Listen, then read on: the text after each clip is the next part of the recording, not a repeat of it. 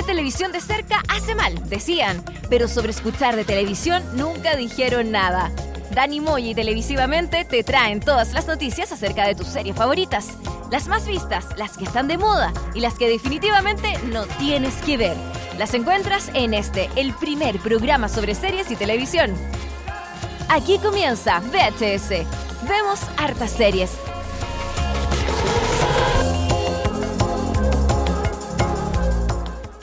Comenzamos un nuevo programa de VHS, vemos hartas series, programa número 26. Como todos los días viernes estrenamos un nuevo programa aquí en, eh, en, en formato podcast por eh, Spotify, iTunes, TuneIn y eh, Podbean. También estamos ahí presentes.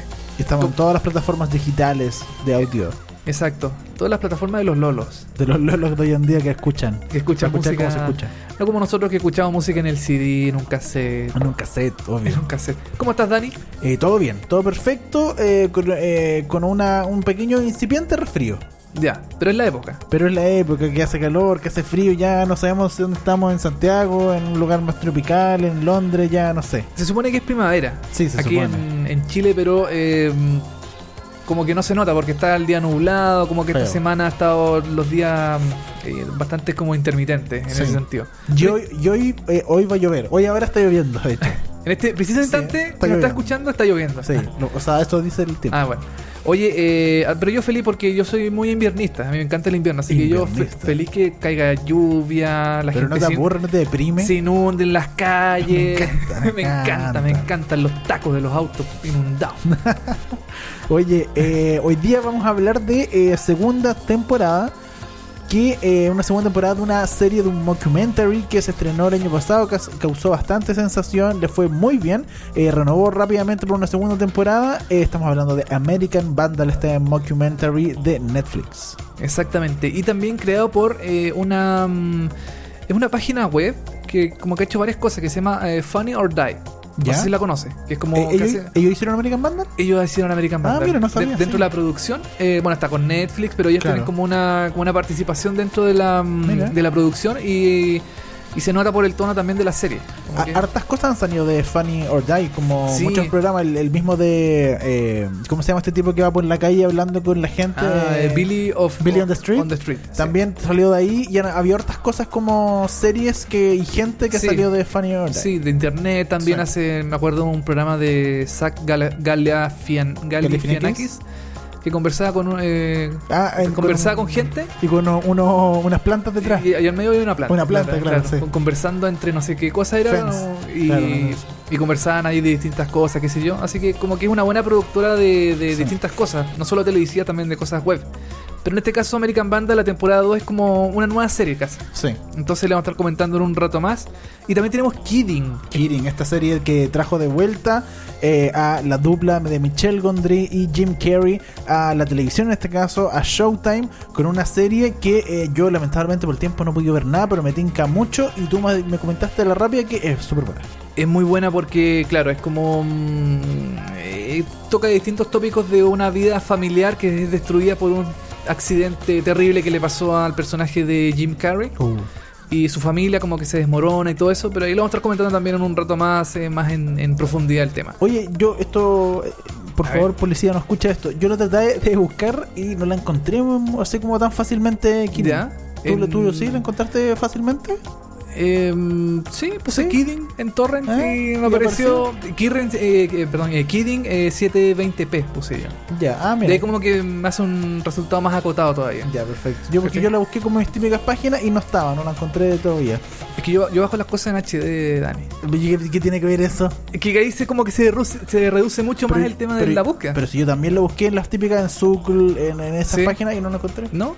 No está. Ah, eh, puede ser, no sé. Vamos- vamos- Eh, vamos a verlo. vamos, vamos a dar el dato ahí más adelante de cómo conseguir esta serie que todavía no tiene canal. Ningún canal la transmite, Ah, ningún Latinoamérica, streaming. Lamentablemente no ha llegado Sí. a ninguna plataforma. Oye, y también vamos a estar escuchando música de la segunda temporada de Forever. No, la primera temporada. Ah, de la primera Eh, temporada lo- de Forever. Lo que pasa es que hay dos Forever. Ya. Hay una que es una serie eh, que, que se emitió en algún momento, que era de un tipo que como que no, no, no moría. Ya. Creo que de eso se trata. La serie fue cancelada.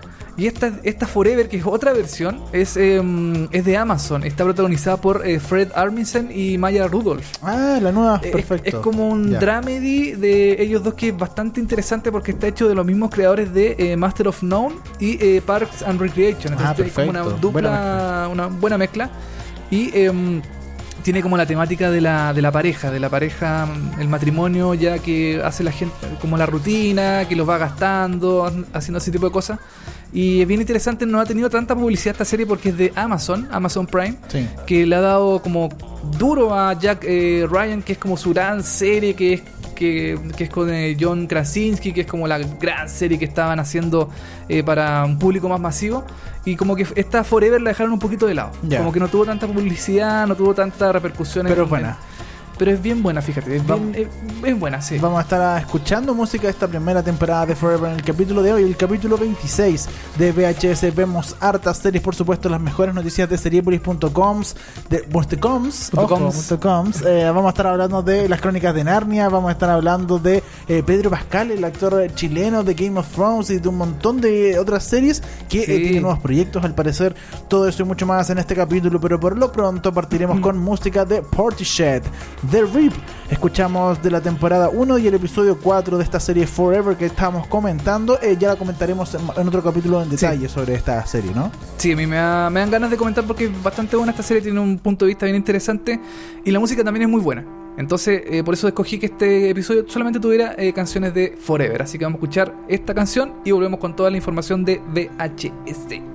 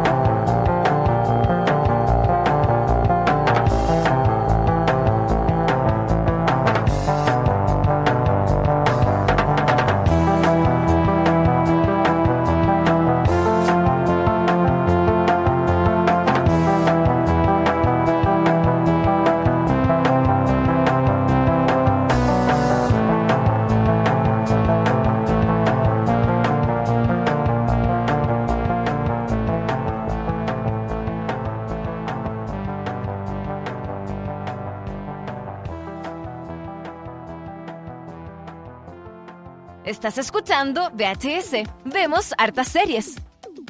Eso era Portishead con The Rip. The Rip, canción que se escuchó en el episodio 4, episodio... No, eh, episodio 4, sí, temporada 1 de Forever, esta nueva serie de Amazon que no conoce nadie, pero yo quiero empezar a darle como Sí. un poquito de impulso porque vale la pena. Vale la pena esta serie, así que... A mí me tinca bastante. En Estados Unidos igual hicieron un poco de promo, creo que fueron el Tonight Show, si no me equivoco, Fred Armisen y Maya Rudolph a hacer un, algo de promo para esta serie y me tinca harto, así que bien Sí. por uh, esta serie eh, Forever. Y uno puede pensar que Maya Rudolph y Fred Armisen es comedia, como que uno lo, lo- lo siente como comedia, Claro. pero no es tan comedia la serie, Ya. tiene sus buenos momentos así como medios dramáticos, sobre todo en especial por eh, Maya Rudolph. Oye, hablando de Maya, de la seca de Maya Rudolph, eh, se estrenó la segunda temporada de Big Mouth, donde ella también eh, participa. haciendo pone- un pone su voz. Sí, a su voz. Y está Ya. muy buena, parece la segunda temporada de Big Mouth, así que ya lo veremos. No la has visto todavía tú. No, todavía no, no he visto Ya. nada. No he tenido tiempo de nada, no he visto ni- nada de ni una tontera.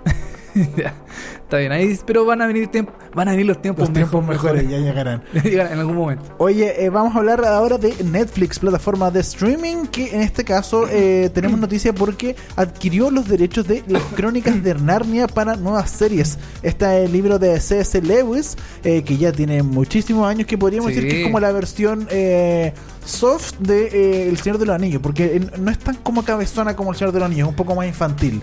Es como más Harry Potter, está como en esa misma senda como de, de- eh, como de títulos más, eh, no sé si infantiles, pero más como infanto juvenil podría ser. Claro, fantásticos como juveniles. Exacto. Netflix anunció que desarrollará nuevas series de televisión y películas basadas en las crónicas de Narnia, una obra clásica de C.S. Lewis. Como estábamos diciendo, Netflix, Netflix y The C.S. Lewis Company firmaron un contrato de varios años que permitirá que el servicio de streaming desarrolle historias clásicas de todo el universo de Narnia, según informó Comic Book.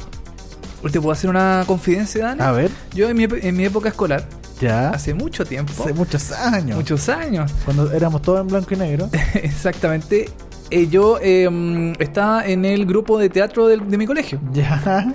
Y Ah, nos, esta y- historia y- está buena, ¿eh? y nos tocó hacer las crónicas de Narnia. Mira. Y yo era Aslan el león. Ah, tú eres el león. Yo era el león. Mira. Yo era Aslan y de hecho todavía tengo el traje que ya me queda chico ya porque ya crecí Claro. y todo, crecí para todo, para Pa' todos todos lados. lados. Y, eh, y el traje me queda pero cortísimo, las mangas cortas, el pantalón Pero corto. lo guardaste. Pero es está importante. guardado. Y la, la, la corona, o sea, el- como la, la cabeza del león era muy, era muy, está muy bien hecha. Como que se esmeraron harto en hacer el, el tema de los trajes y todas esas cosas. Bueno, Aslan o Aslan, que era el, Sí. el, el- león de las crónicas de Narnia, es como especie como de dios, como, es como el ente máximo de este mundo que se llama Narnia, ¿cachai? Era como un mago de Oz, así como un Claro. personaje importante. Sí.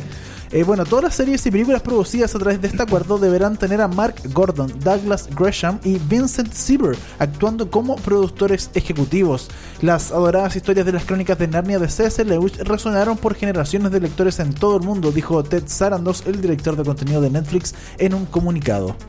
O igual interesante porque las películas de las crónicas de Narnia están hechas por Disney. Sí, po. La mayoría, la- no sé cuántas habrá hecho Disney, habrá hecho como dos o tres más o Creo que menos. fueron tres, si no me equivoco. Claro, el león, la bruja y el armario, o el ropero, ropero? el príncipe Cas- Caspian, Caspian. y la travesía del viajero del alba. Sí, esas fueron las tres Esas películas fueron- que se hicieron. Que son, bueno, los, li- los libros de. Lewis creo que son siete o nueve, si no me equivoco. Son varios. Y lamentablemente, claro, según a mi entender, por lo menos, las primer- la primera película en general fue muy buena.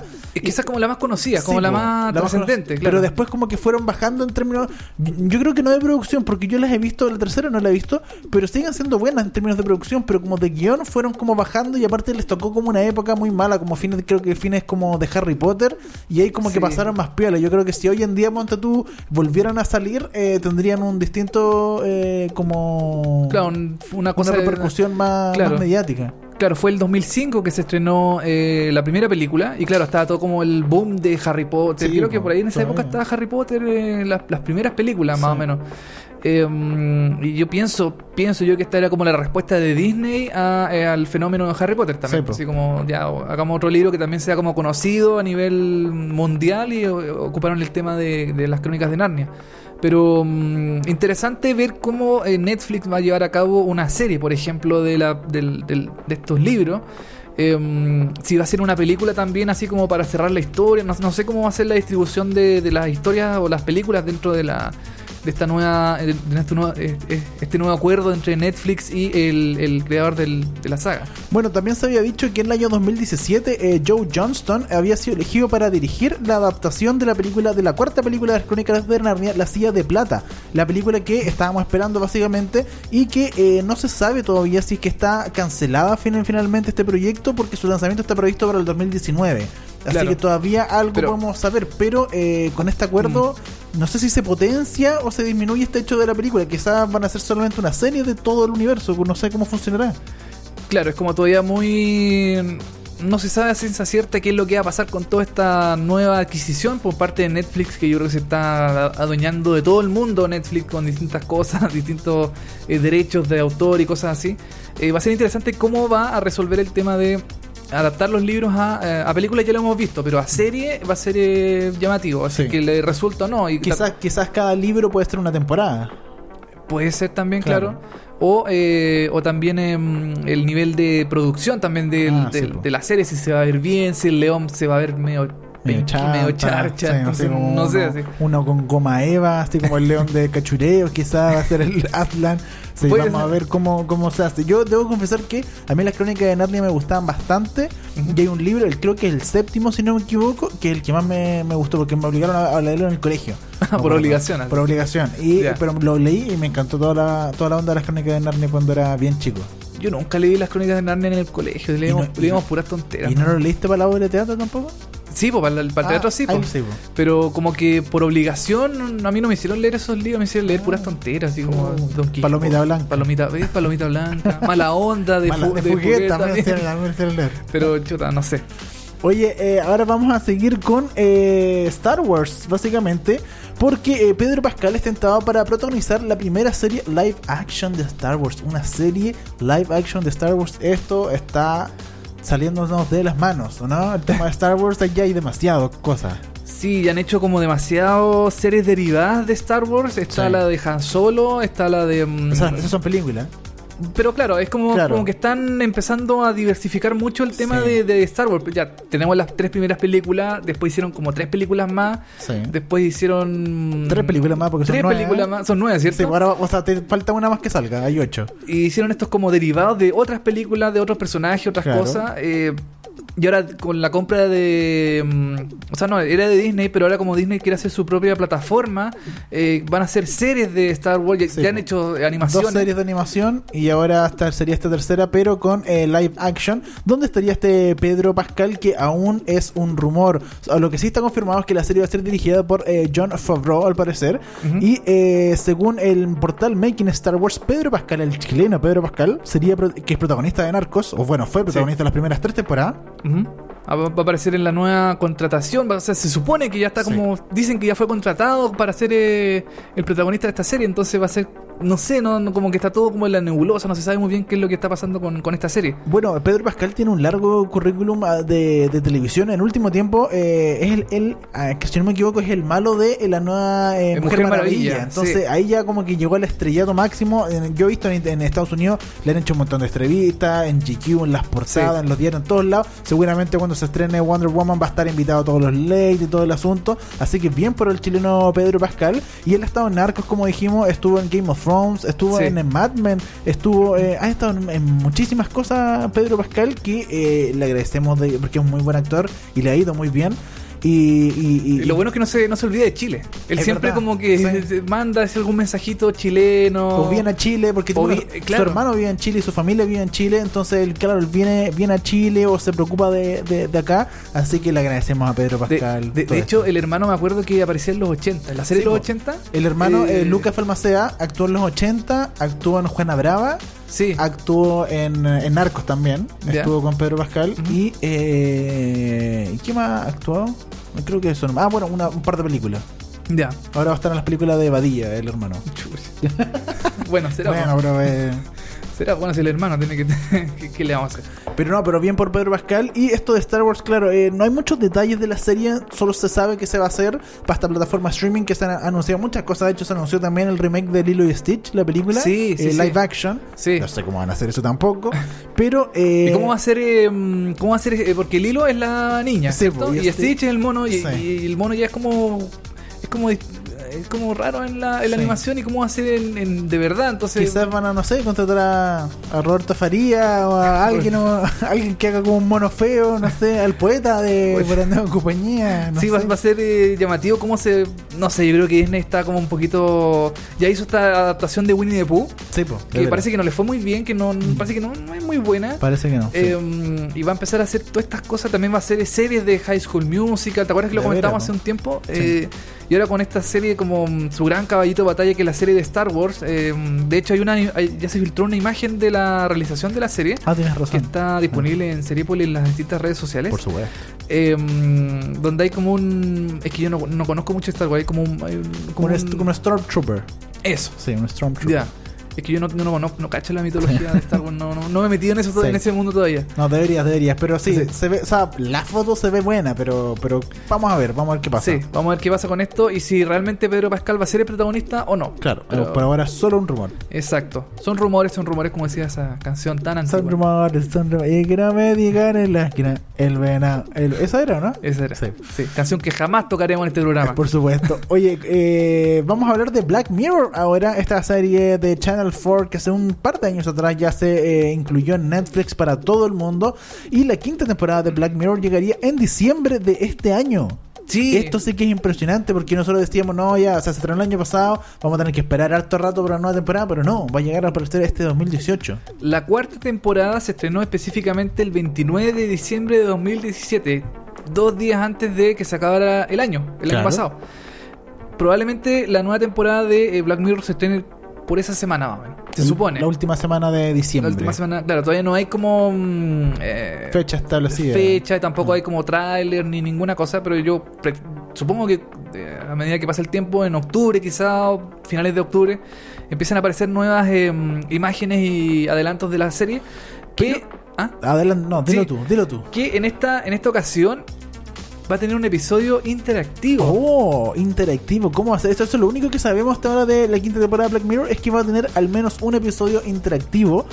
Que, eh, bueno, ya hemos visto un poco esto de interactividad desde el blog de la Feña en Chile hasta eh, Mosaic o Mosaic, esta serie que se estrenó en el verano en HBO, que no le fue para nada bien. No. Que no funcionó porque aparte en Chile nosotros veíamos, no, nosotros no teníamos participación en esta eh, Claro. elección, era todo eh, en Estados Unidos nomás. Claro, a Eh, nosotros, a nosotros nos llegó la serie eh, como si fuera una serie común y corriente. Claro. No teníamos la opción de ver, eh, elegir los, los, como, los caminos que seguían los protagonistas. Entonces aquí también vamos a tener eh, Black Mirror, pero no se sabe mucha información al respecto. No sabemos si a través de la aplicación, ponte tú, a través de, Mm. no sé, Netflix, tú te va a dar algún momento para elegir y tú vas a ver ciertas cosas o no.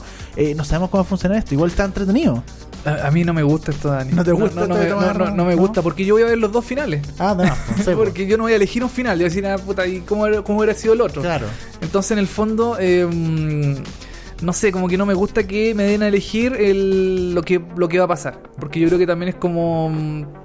Porque hay gente que toma decisiones tontas. Malas. malas. Entonces, Tú tomas decisiones malas, así que te- crees que también vas a tomar decisiones entonces a malas. lo mejor voy a elegir el peor final. Claro. ¿cachai? Entonces, no sé, a mí no me gusta esto, este tema de la interactividad. A mí me gustan las series que se vean así de principio a fin, sin ningún. como el guionista lo pensó, como Claro. la persona que lo, que lo ideó eh, dijo, ya, esto va a ser así para el espectador.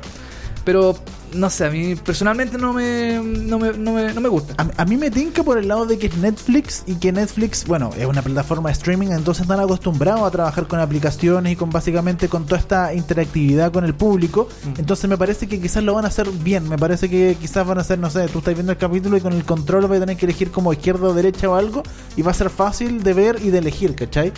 Ese, ese es otro tema, va a ser eh, para todas las plataformas porque mm, puede ser el, para el teléfono o para la tablet o para la versión web o para la versión de Smart TV. Sí. ¿Qué pasa si yo lo veo en un Chromecast, por ejemplo, o en un Apple TV? ¿Cómo voy a elegir la- la- lo que sigue? Entonces, eh, no sé. Eh, en Mosaic, por ejemplo, era, era una aplicación. Sí, la aplicación tú podías elegir eh, cómo seguía la historia.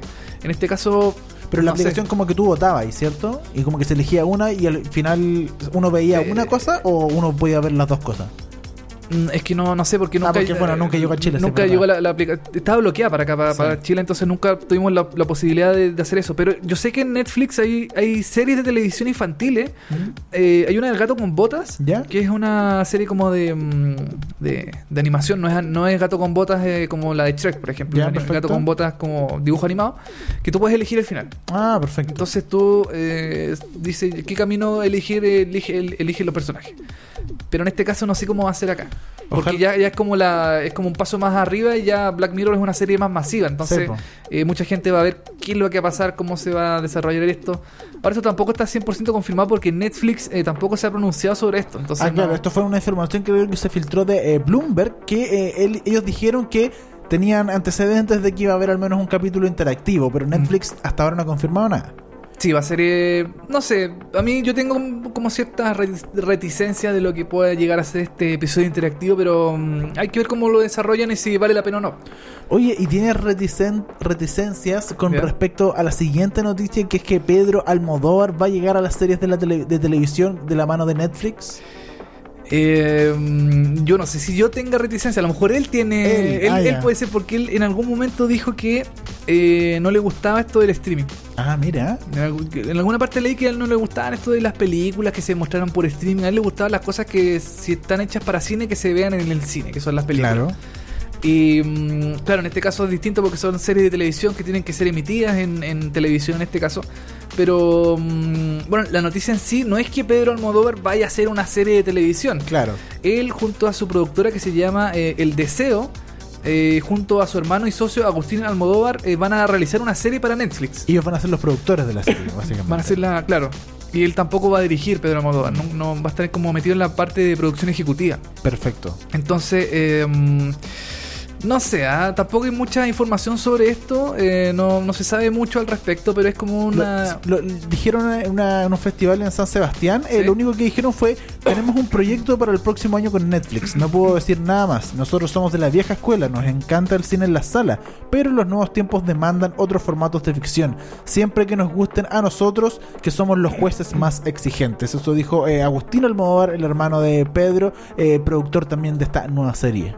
Igual era entretenido. No sé si tú alguna vez en UNIAC, Dani, fuiste a... A ver, eh, Recordando, UNIAC. Cerca de Salvador. ya. Hay un... ah, No sé si existirá todavía. Había un el bar restaurante. de René. No, no, Ah. no. No, por la calle Salvador. Ah, ya por la calle Salvador, ya. Caminando hacia Providencia, ¿Ya? eh, había un restaurante que yo iba en mi época estudiantil. ¿Ya? Y el restaurante era como entrar a una película al po. ¿En serio? Porque era como. mm, Está como decorado de una forma especial. Había la señora que atendía tenía el pelo verde. Ah, mira. ¿Cachai? no. Entonces era una cuestión como. Uy, chuta, ¿qué es esta cuestión Ah, tan no, extraña? No, no me tocó. entre- Es- seguro que era un restaurante y no era, no sé, una... Por Otra- ahí en, otra- en Marina hay unas cosas que uno puede No, ir, no. eh, una cosa con luces de neón, ¿no? No, era un, era un, era un restaurante, Era un restaurante, y, y me enfermé de la guata también. Ah, chuta, Porque chuta, no eran muy buenas la- las Mm, comidas sí. y, y uno era joven. en- eh, No tenía plata. no tenía plata, entonces Sí. comía cualquier cosa.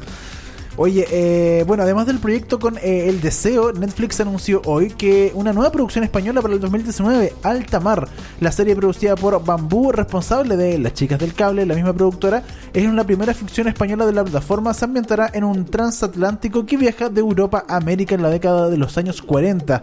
Durante la travesía aparecerá muerta una pasajera que no figura en el listado de viajeros ya que nadie la recuerda. Uh, el drama que contará con una primera temporada de 8 episodios estará protagonizada por John Cortajerena, que interpreta a un atractivo oficial e Ivana Banquero de El laberinto del fauno.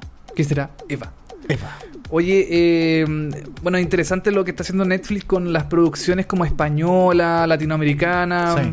eh, como que se está metiendo de lleno en ese tema. Y yo, yo leí también que Netflix va a instalar una oficina de producción en España. Ah, mira, Como interesante. que, mm, bueno, en Netflix eh, llegó como hace dos, o dos o tres años a España más o menos. Y ya como que ha crecido mucho allá. Acá en Latinoamérica como que todavía le Sí, falta un poquito falta. más de desarrollo. Pero en España está súper grande como de producción y cosas así. Entonces también estrenó Elite, eh, una Ah, nueva serie hace un, hace un par de semanas atrás. Eh, Entonces como que están haciendo muchas cosas en el viejo continente allá en, en España y yo creo que van a seguir haciendo Bueno, y, y lo mismo con eh, Alex Piña, que firmaron el contrato Sí, para po. el creador de, eh, de La Casa de La Papel. Casa de Papel para hacer más series todavía. Así que sí, está creciendo bastante Netflix en España. Ojalá recibamos producciones de mucha calidad y ojalá esto de Pedro Almodóvar, bueno, Sí. se contagie un poco y se mete y finalmente haga una serie para, para Netflix que sería de verdad notable. ¿Y cuándo Chile? ¿Cuándo van a hacer una serie en Chile de Netflix? Ay, falta. Yo creo que el que tiene, el único que tiene fe ahí sería Pablo Larraín para hacer una buena serie para Netflix. Con Fábula. Con fábula. ¿Cierto? Sí, porque Sí, son los bueno. únicos que están haciendo como cosas de verdad de muy buena calidad. O si no, Mm. también eh, Sebastián Lelio, pe- pero también tendría que ser fábula, porque no hay otra productora como.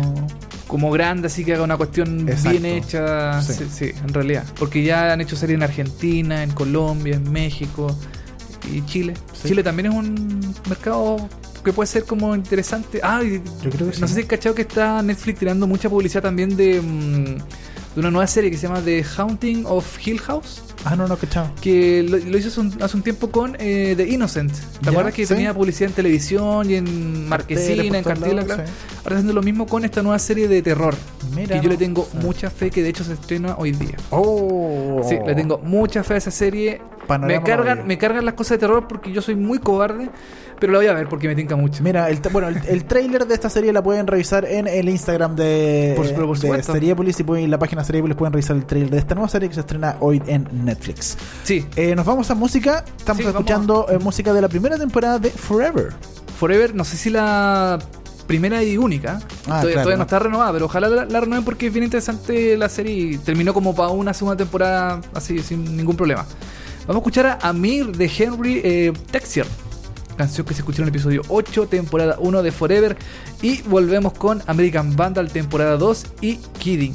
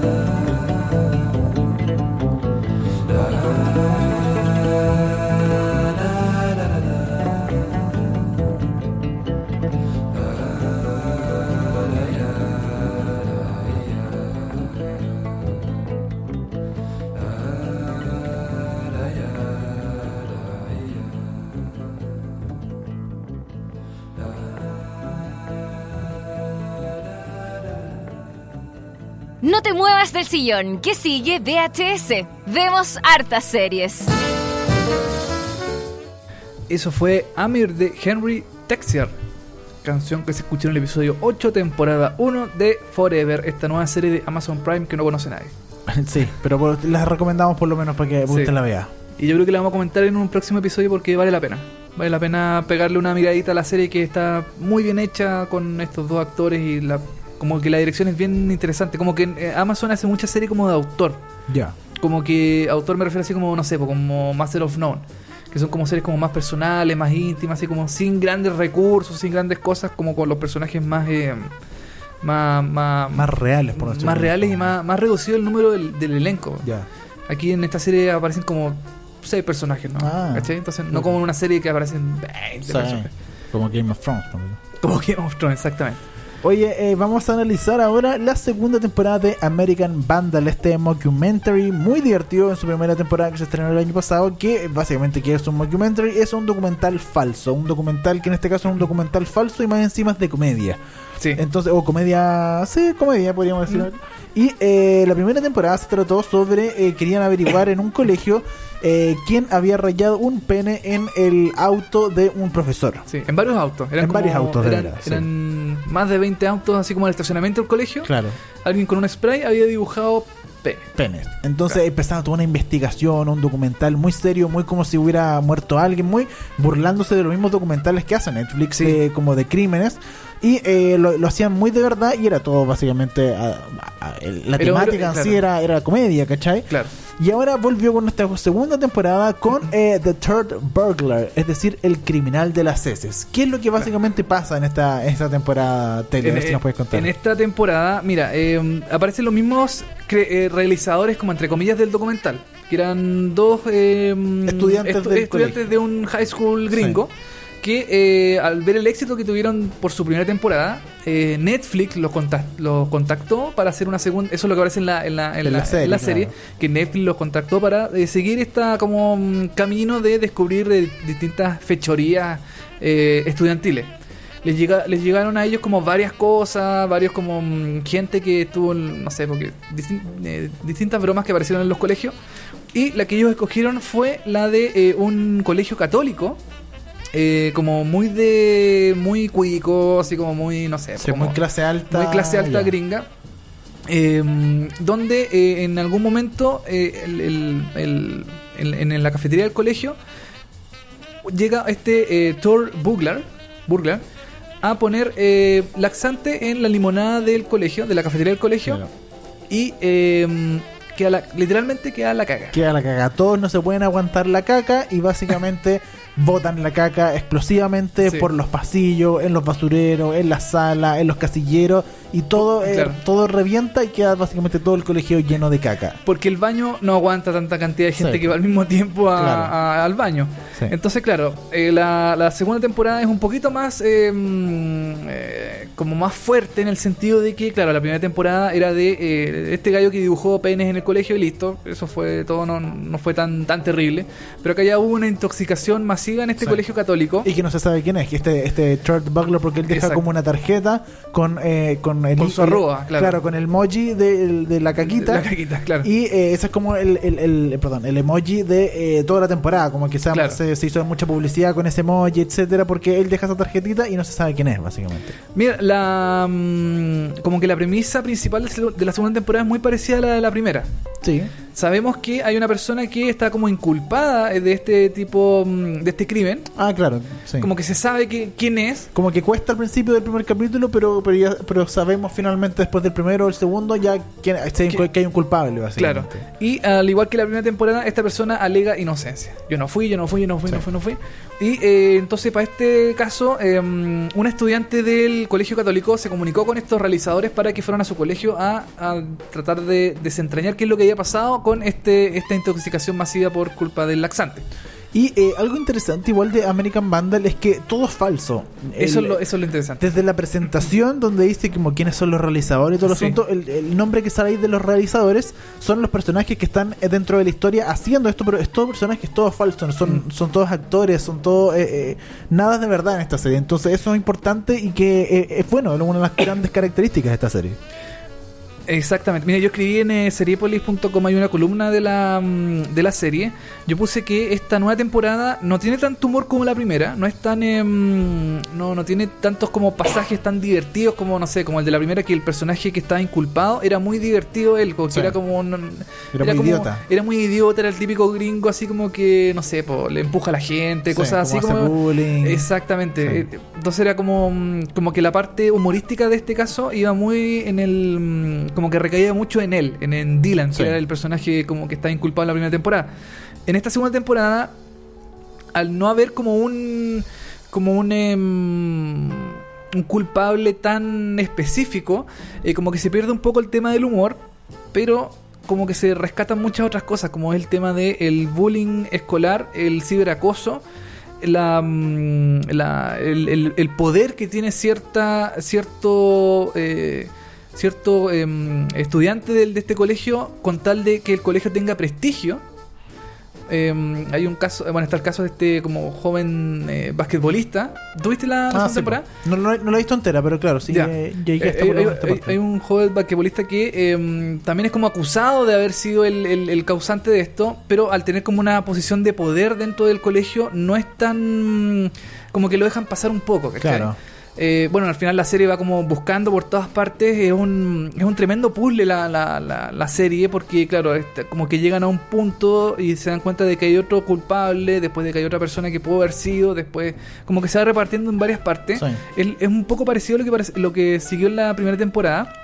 Eh, y en el fondo como que el tema de esta intoxicación masiva es un poco como la excusa para mostrar un, un, un tema más profundo de los colegios como de elite. Sí, como, como que el tema de la, de la, de la caca eh, pasa en segundo plano, eh, no deja de ser como un tema relevante, pero tampoco es como lo más importante dentro de, de la segunda temporada, como que tienen distintas eh, apreciaciones de las cosas que van pasando en este colegio. ¿A ti te gustó la segunda temporada en, en relación a la primera, comparada con la primera? A mí me gustó más. Más la segunda. Me gustó más la Ah, segunda. La primera fue la sorpresa. Ya. Porque, eh, claro, nosotros no sabíamos lo que. mm, a, lo, a lo- a lo que íbamos. Porque eh, está- promocionaron mucho este, este, esta serie como un documental. eh, de, de como de la versión colegial de todos estos documentales de, de- de crímenes que muestran Claro. en Netflix. De hecho, como un documental en serio. eh, Claro, claro. Entonces, eh, al ver el documental, eh, perdón, al ver eh, American Vandal, es, eh, es como si estuviéramos viendo un documental de verdad. Entonces, claro, eh, uno esperaba como chistes más tontos, así como de, ah, dibujo pene, qué sé yo. Claro, y- igual están esos chistes, pero eh, siempre había como un trasfondo más, eh, más, como más potente dentro de la, de la serie. Y la segunda temporada, ese trasfondo como que eh, cala aún más en la trama de la serie. Entonces a mí me- yo la vi completa la segunda temporada. De hecho, en algún momento en redes sociales se mostró em, eh, porque hay una secuencia de la, en la serie que se muestra todo el colegio ahí con una intoxicación y cagándose en, lo, en, Claro, lo- en- en- en todos lados. en todos lados. Y eso lo, lo hicieron pasar como real. Dijeron, miren lo que pasó en este colegio en Ah, tal parte. Entonces mira. mucha gente cayó. Pensó que de verdad era, era, era una intoxicación que había pasado en un Ah. colegio. Y no, pues eran imágenes del, del- de esta cuestión, que era- de la serie que eran, eran falsas. Eh, entonces también sirvió como eso como un poquito de publicidad. Eh, para hacerse viral y, mm, y mostrar esta, esta serie como masificarla un poco más. A mí personalmente la segunda temporada no sé si me gustó tanto. Me, como que sigo encontrando que es una serie buena, pero claro, perdió, perdió harto de la comedia, del humor y, Sí. y eso, lo- eso no me gustó tanto. Y no me gustó tampoco que fuera de repente como tan obvia y tan parecida a la primera.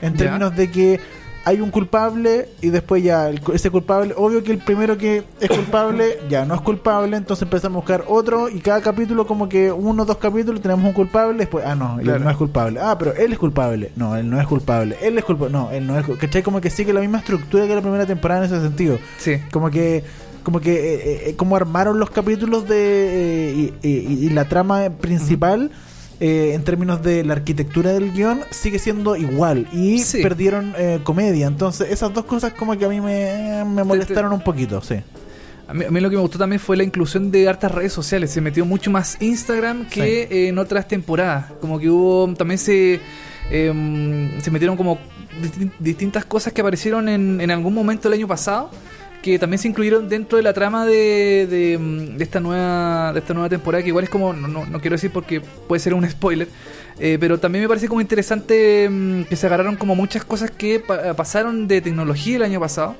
eh, y que pueden ser como interesantes para eh, ir como desenmascarando a quién pudo haber sido el, cul- el culpable y quién es el famoso eh, el criminal de las S De las S. que está como eh, este como persona que está como detrás de un personaje un emoji como decías tú un Sí, emoji, de, de, de- de- de caquita De de, caca.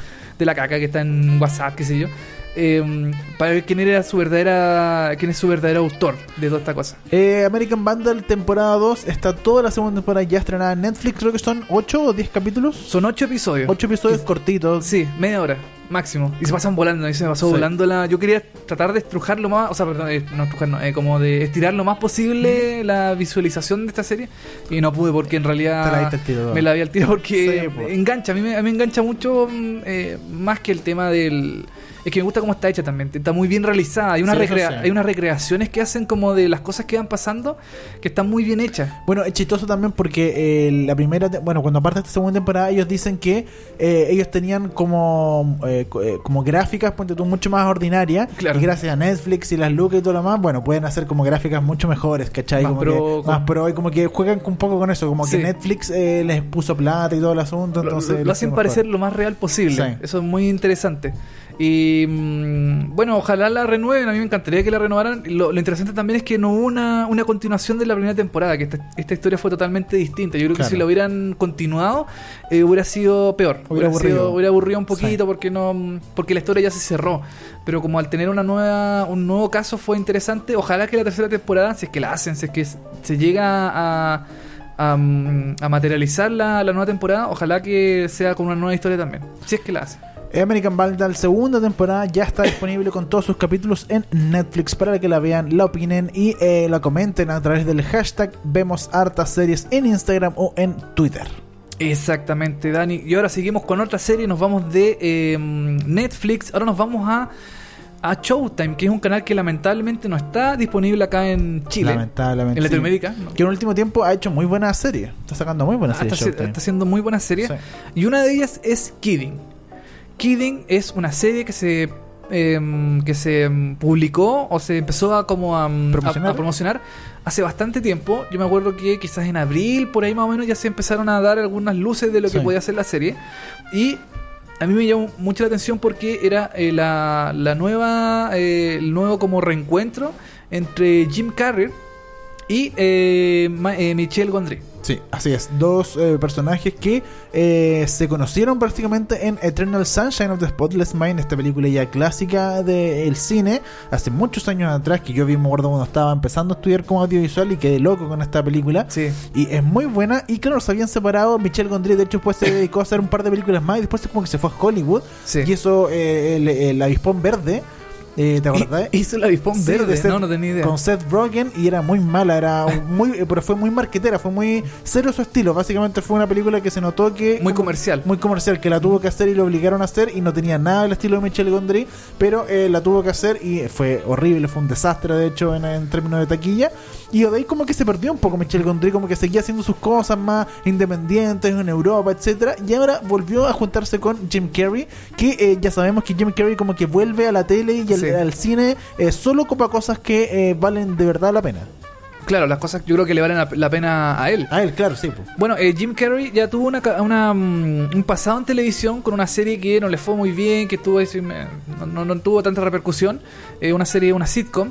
eh, y bueno, después de los años 90 ya empezó su, su carrera en el cine. Yo creo que la película que lo impulsó a la fama fue La Máscara. Sí. Ese fue como el boom para arriba. Y ahí hizo varias cosas como Ace Ventura eh, eh, y muchas más Hay muchas más. y muchas series más. Y este también es el estreno de eh, Michel Gondry en televisión, que él es un... eh, yo me acuerdo que en la universidad yo, yo lo seguía mucho porque eh, tenía unos videoclips, tiene unos videoclips muy, sí, muy po. buenos. Ha dirigido videos con eh, Paul McCartney, Sí, ha dirigido videos con Foo Fighters, Sí, de Chemical Bjork parece, Brothers. puede ser. Bjork también creo que Sí. también dirige. Eh, él tuvo mucha como repercusión en los años, eh, a principios del año 2000 Sí. aproximadamente, eh, por su forma de ver las cosas y cómo, eh, cómo él realiza videoclip. Y aparte, él, él le encanta jugar con la eh, perspectiva. Sí, también. Él juega mucho con la perspectiva. Eh, de hecho, hay un- eh, uno de los videos de eh, Daft Punk, eh, Around the World, Sí, el típico, ese sí. es dirigido por Michel Gondry. Exacto. Que de hecho yo vi un, un documental de Daft Punk de cómo crearon esto y ahí salía eh, Michel Gondry hablando de cómo se le ocurrió y, y él armó los cascos y toda la cuestión del asunto, del video. Eh, de verdad, un gran artista Sí. Michel Gondry que se había perdido un poco y que... eh, Se perdió en Hollywood. se perdió en Hollywood, Sí. es verdad. Se había perdido un poco en Hollywood. Y que ahora vuelve con Jim Carrey, que como decíamos en el último, claro, al principio Jim Carrey era un actor de comedia 100%, pero en el último tiempo se ha dedicado a hacer un poco co- cosas un poco más dramáticas, Mm. pero jugando con el lado de la comedia, como comedia dramática. Exacto. Que es un toque muy eh, notable de lo que está haciendo, como es como un es como un detalle de su actuación que le ha funcionado muy bien. Desde Eternal Sunshine of the Spotless Mind ha hecho muchas películas como más dramáticas dramática. o de terror, suspenso, que eh, netamente comedia. Bueno, mucha gente dice que el registro de un actor eh, cómico tiene mucha eh, mayor como mm, eh, mayor posibilidad de hacer drama, como que como que tiene eso como ese registro Sí. eh, súper eh, mm, Es como Robin Williams. es como Robin Williams, Sí. exactamente, que también hizo drama, hizo muchas películas dramáticas. Y le salía muy bien, el drama era muy, de hecho, muy tenebroso. Sí, sí, hay unas películas que son bien Sí. como oscuras de su parte que son bien interesantes. Y aquí, bueno, eh, ¿tú, tú has visto la... Yo, sí, yo he visto la serie, se ¿Ya? han emitido eh, ¿Cuatro o cinco? Eh, cinco episodios hasta el momento. Y bueno, la serie más que nada es sobre eh, Jeff, que en televisión es conocido como Mr. Pickles. Porque es como un, un animador o un... Es como, es claro, es como un, es como un símil a Mr. Rogers, que en Estados Unidos fue como un gran personaje eh, infantil. ¿Ya? eh, que era esta, esta persona que hablaba como con marionetas y Perfecto. cosas así. ¿Ya? Él, eh, y aquí en la serie se llama eh, Mr. Pickles, que es una celebridad de, de televisión, que es un hombre con mucha bondad, mucha amabilidad y sabiduría que ha tenido eh, este programa de televisión en la, en la PBS, que es como la televisión pública, creo, Sí. eh, norteamericana, eh, por mucho tiempo. Y, eh, y él, él siempre habla como con marionetas, habla con títeres, ocupa mucho la imaginación y ahí, ahí se nota mucho el, eh, el- la, como la, el oficio de, de Gondry, que tiene mucha, mucha cosa como de mm, hacer eh, efectos especiales pero analógicos, no son digitales, Claro. son todo mucho de, como dices tú, la perspectiva de la cámara, de mostrar el personaje en ciertas posiciones que hace que toma una posición distinta frente a la visual que puede tener un- una persona común y corriente, como que juega mucho con el tema de, eh, de la visualidad a través del de el programa de televisión que este personaje tiene. Eh, bueno, eh, Mr. Pickles eh, es un personaje que está casado en la vida real, tiene dos hijos, pero... Es millonario Mm. también. Eh, claro, bueno, tiene mucha plata porque le pagan muchos auspicios, qué sé yo.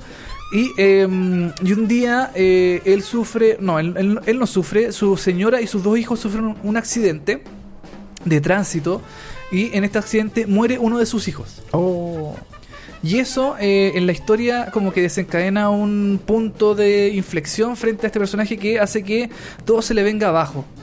Porque eh, Mr. Pickles no solamente es amable en la televisión, también es amable en la vida real. Él no Ah, conoce como las cosas malas. Él siempre muy bondadoso, muy amable, muy de buenos días, qué sé yo, cosas así. Y, em, y este, este, este accidente de su hijo que muere en- trágicamente, eh, como que le cambia un poco la perspectiva de las cosas. Y también eh, hace que se separe de su señora, que su hijo que queda vivo empieza a consumir drogas. em, como que su vida se empieza un poquito como a ir, eh, venir A la a- cresta. a la cresta mm. pero él trata de mantener siempre como la alegría de las cosas. Pero la- el mundo le dice que no, que las cosas no están Está bien, mal, está todo está mal. todo mal, están Mira. empezando a quedar la cagada. Él, él también empieza en su mente a, a percibir ciertas cosas. Eh, el, el productor de este programa lo quiere empezar, lo, quiere empezar como a reemplazarlo de la, de la serie porque él no está bien eh, mentalmente, empieza a tener algunos problemas. Y, em, y bueno, la, Es una serie interesante, es funciona. una, es una serie muy interesante. Te iba a preguntar por lo de Jim Carrey. ¿Funciona el personaje de Jim Funciona Carrey? ahí? muy bien Jim. Carrey porque eh, él pasa mucho como de la alegría de su programa de televisión a la tristeza de eh, todo lo que le está pasando en su vida. Ya.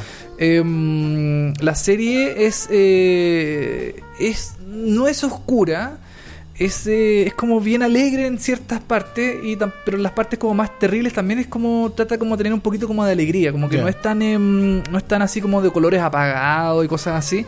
Pero es interesante O sea, que juega con una visualidad más bien alegre, pero con una temática como súper som- triste. súper Entonces, sombría, claro. está, está esa dicotomía de Claro, las dos cosas. Exactamente. Em, Tan trete se ve. A mí me tinca de verdad, me tinca una de las mejores series del año. Yo qu- quiero verla, no he tenido tiempo, pero me tinca mucho esta serie. mira, yo no te diría que puede ser la mejor serie del año, Ya.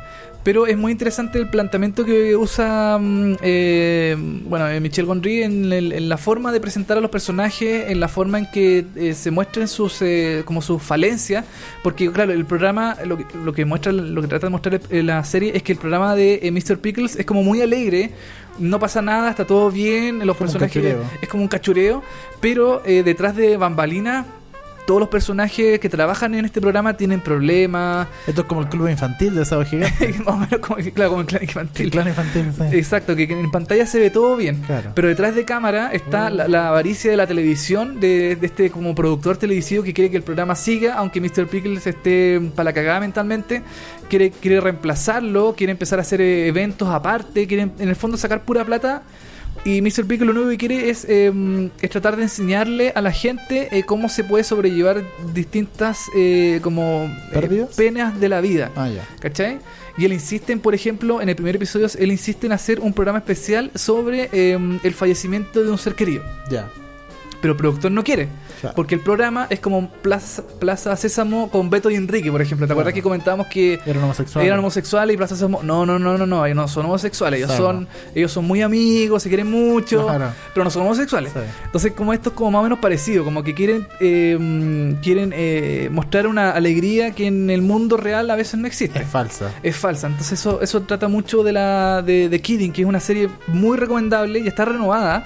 Se acaba de renovar para una segunda temporada, que es bien interesante a ver cómo va a seguir la historia en esta segunda temporada. Em, todavía quedan episodios por, eh, por estrenar, pero em, es, es ¿Qué muy nota- recomendable. ¿Qué nota le ponís a Kidding? Eh, de 7 yo le pondría un 6. Ah, ya. Yo le pongo un 6. Es cortita, cada episodio dura tre- eh, 30 minutos. Ya. Es como bien eh, fácil de ver en, no sé, pues en un, en un fin de semana. Y la historia está muy interesante. Es muy interesante ver cómo el, el personaje más querido de la televisión en Estados Unidos eh, tiene esta pena detrás de cámara, en bambalinas, que es súper interesante. Muy interesante lo que nos trae Kidding y esta mezcla entre Michelle Gondry y Jim, Jim Carrey, que eh, ya tenemos confirmada una segunda temporada, así que nada, espectacular. Ojalá llegue a Chile de forma oficial, Ojalá. si no, ustedes ya saben, por ahí por Torrent la pueden buscar. Exacto. Ojalá la traiga, no sé, Netflix tiene como una asociación con Showtime que siempre Sí, traen cosas. O sería interesante que la trajera Netflix o no sé, o Fox o HBO, no sé, pero es muy... mm, Yo creo que esta serie va a tener alguna mención en los Emmy el, Ah, próximo, el próximo año, sí, yo creo que sí. Eh, nos vamos despidiendo ya con música de la primera temporada y el episodio 1, de hecho, eh, concretamente de la serie Forever, esta serie de Maya Rudolph y Fred Armisen. Vamos a cerrar el capítulo del día de hoy con Coldest Night of the Year de Vashti Bunyan. Exactamente, con esta canción, Dani, cerramos el programa el día de hoy. Nos encontramos la próxima semana, todos los viernes. Ah, yo quería decir una cosita, que el, ver. el- el- el podcast ahora tiene como un tracklist. Ah, mira. que, eh, o sea, no es un tracklist así que uno puede cambiar. O sea, te- lo que hacemos nosotros como manualmente es poner que cada cierto tiempo se van eh, hablando los temas. En el minuto 3, por ejemplo, Como un hablamos índice. de... Como un índice, claro. Perfecto. En el minuto 3 hablamos de la noticia, en el minuto 27 hablamos de tal serie, qué sé yo. Eso lo encuentra en la descripción de cada episodio Perfecto. de VHS para que usted, si no quiere escuchar las noticias, por ejemplo, se salte directamente a la, a la, a la serie. Así, Así que es. no hay ningún problema si quiere hacer eso. Síganos en Spotify, eh, estamos, póngale seguir a nuestra cuenta para que todos los viernes le llegue el anuncio de un nuevo capítulo. Nosotros nos despedimos, nos reencontramos la próxima semana. Chao, Tele, que esté bien. Chao, chao.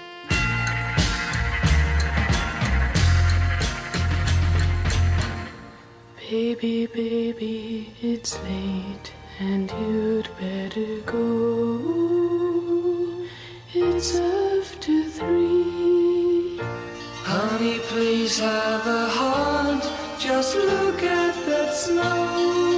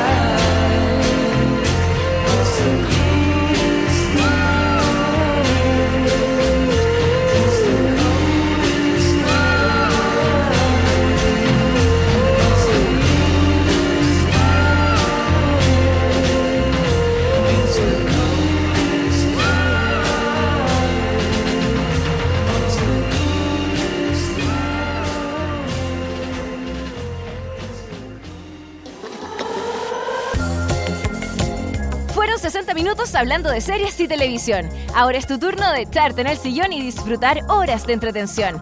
Y si te quedaste corto de datos, tranquilo, que pronto vuelven Dani Moya y televisivamente con más noticias, comentarios y recomendaciones de las mejores series. Esto fue VHS. Vemos hartas series.